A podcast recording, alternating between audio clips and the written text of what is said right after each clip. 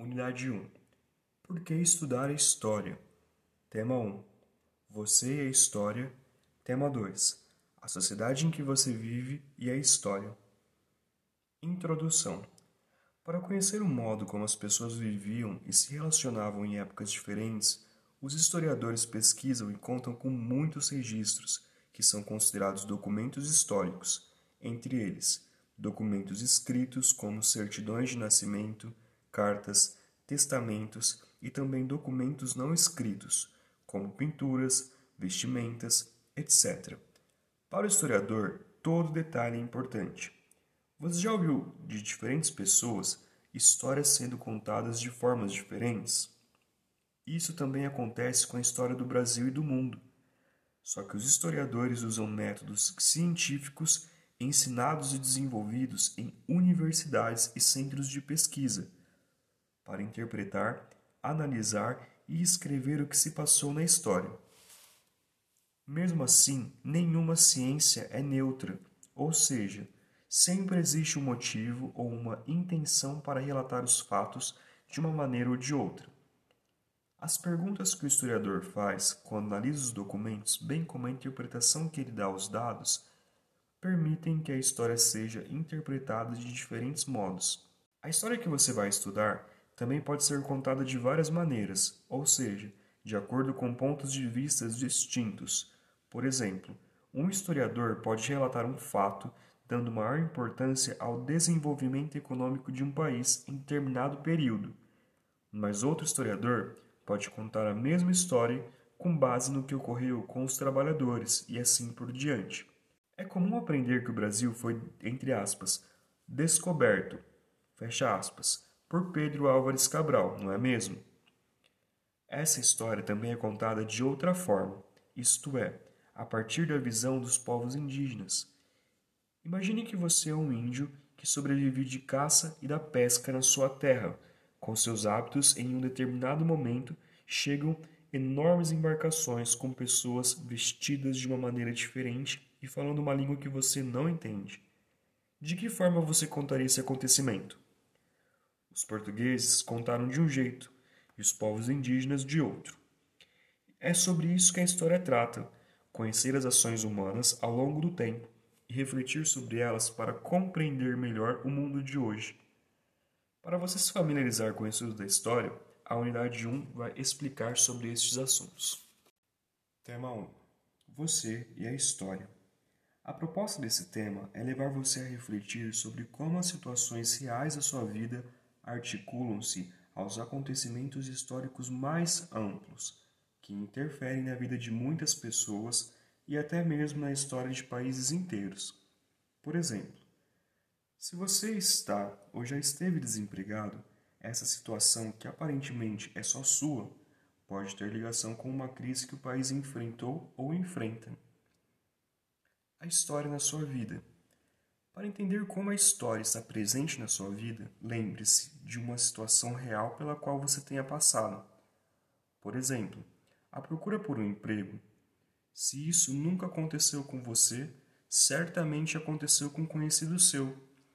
Na busca por emprego, você talvez tenha encontrado dificuldades de vários tipos. Por vezes, elas provocam desânimo, pois nem sempre a vaga desejada está disponível. É comum ser responsabilizado pelo desemprego, mas é importante perceber que a explicação para essas dificuldades não está necessariamente em quem está desempregado, mas sim na história da sociedade.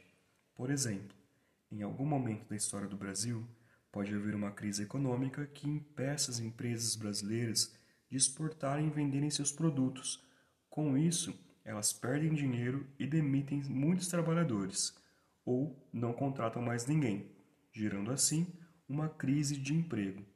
Mas em algum momento seguinte, por motivos econômicos que a história pode ajudar a explicar, acontece uma grande procura por produtos de empresas brasileiras e elas voltam a exportar, retomando com isso a produção em alta escala e a contratação de novos funcionários.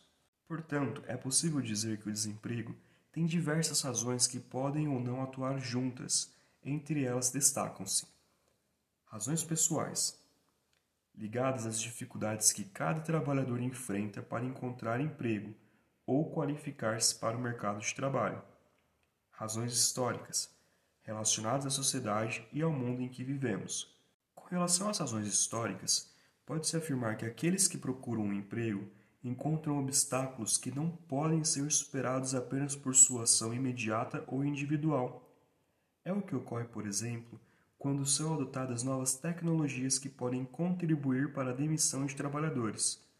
O mesmo acontece quando não há redução da jornada de trabalho pelas empresas, de modo que menos pessoas trabalham mais, impedindo a contratação de outros funcionários.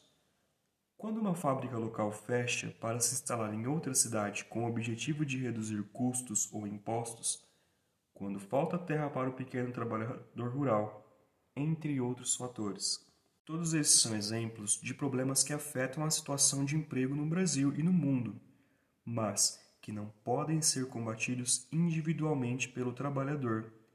Nesse sentido, o desemprego é um problema social, ou seja, faz parte da sociedade e está relacionado ao momento econômico, político e cultural pelo qual um país passa ou já passou.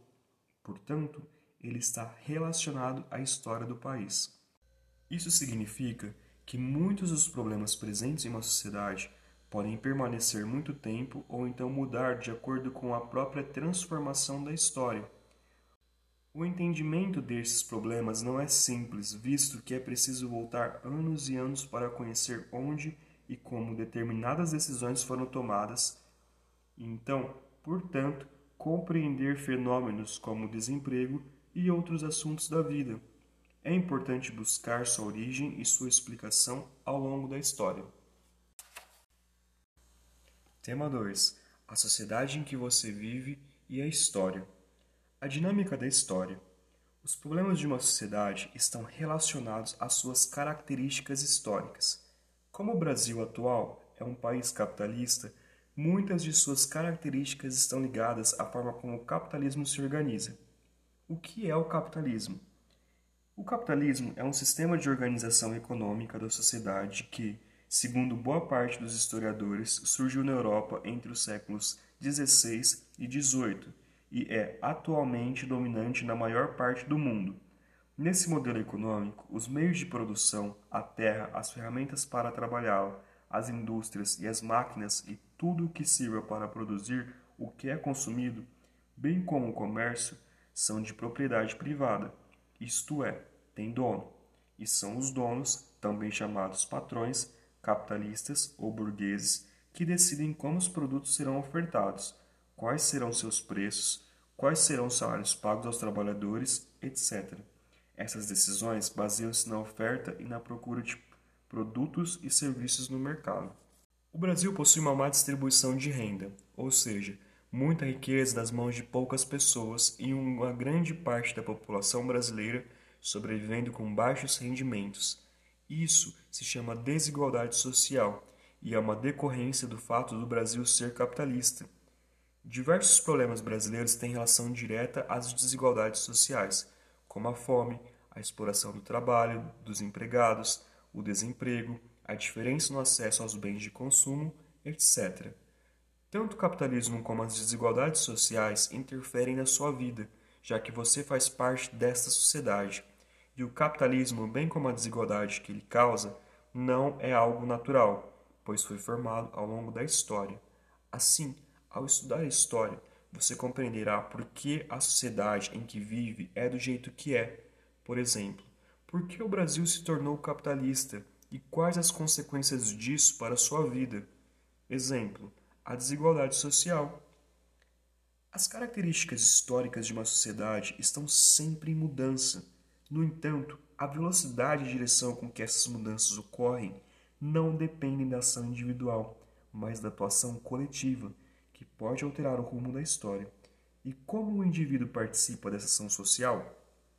Ele interfere na história quando se organiza coletivamente para a defesa de interesses sociais que são comuns como a melhoria das condições de vida dos trabalhadores. Como as pessoas têm interesses diferentes, formam organizações sociais com objetivos distintos que, com frequência, se chocam.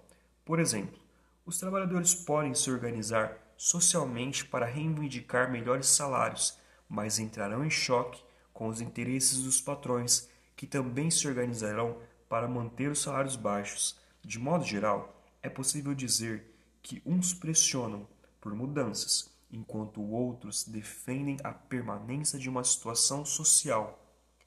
Existe, portanto, uma disputa entre as partes que se desenrola ao longo do tempo. Essa disputa determina a direção e ritmo que a história assume, o quanto ela muda e o quanto ela se mantém como estava. Toda ação para direcionar os rumos que a sociedade irá tomar ou a disputa pelo rumo da mudança histórica é o que alguns historiadores chamam de política. A noção à percepção dos limites e também das potencialidades de mudança social é chamada de formação da consciência histórica. Pode-se dizer que uma pessoa desenvolveu uma consciência histórica quando ela tem a noção de que os problemas sociais têm raízes históricas e estão em constante transformação. E se o Brasil não fosse um país capitalista? Isto é, e se a propriedade não tivesse um dono, mas sim pertencesse a todos? Será que a história do Brasil seria diferente? Será que a sua história seria diferente?